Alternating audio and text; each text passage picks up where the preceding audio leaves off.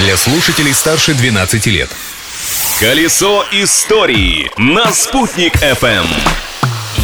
Всем большой солнечный привет! Сегодня 9 сентября, и это Международный день красоты. Так что я, Юлия Санвердина, предлагаю на несколько минут отвлечься от дел и заметить прекрасное вокруг, в себе и в истории этого дня. Что интересного происходило 9 сентября в разные годы и какие еще даты отмечаются сегодня, узнаем прямо сейчас. Праздник дня. Ежегодно 9 сентября свой профессиональный праздник отмечают тестировщики программного обеспечения. Или, как их еще называют за рубежом, QA-специалисты. Причем эта дата была выбрана не просто так. 9 сентября 1947 года ученые Гарвардского университета тестировали свою новенькую вычислительную машину и никак не могли понять, почему она давала сбой. Оказалось, что всему виной мотылек, который застрял между контактами. А так как насекомое на английском языке это баг, то этот процесс так и назвали дебагинг, что дословно переводится как избавление от насекомого. С тех пор так называют любые причины сбоя работы компьютера или системы. Кстати, профессия тестировщик программного обеспечения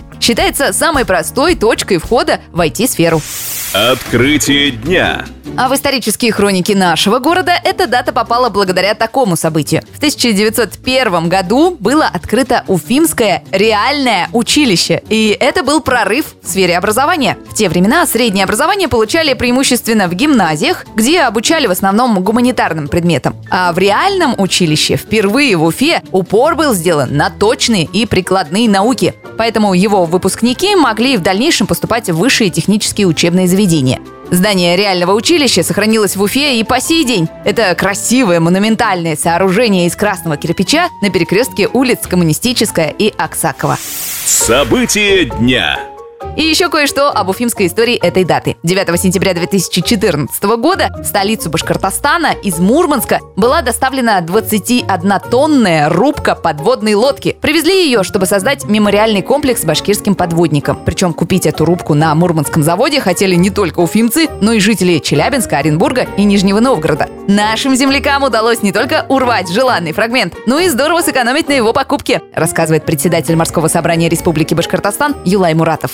Мы блефанули в плане того, что у нас такие деньги есть. Приехал я туда, составил протокол о намерении покупать эту рубку. Она единственная была на всю Россию. А потом уже мы обратились к нашим адмиралам, героям России, генералам о том, чтобы они помогли нам эту рубку дешево купить. В конце концов, директор этого завода не выдержал, позвонил мне сам, сказал, со всех сторон меня атакуют ваши земляки, то вы за сколько хотите купить. Если вы до сих пор не видели мемориальный комплекс башкирским подводникам, то вот вам веский повод прогуляться по Уфимскому парку Победы. На этом об истории сегодняшней даты достаточно. Продолжим завтра, ведь прошлым нельзя жить, но помнить его необходимо. Колесо истории на «Спутник FM.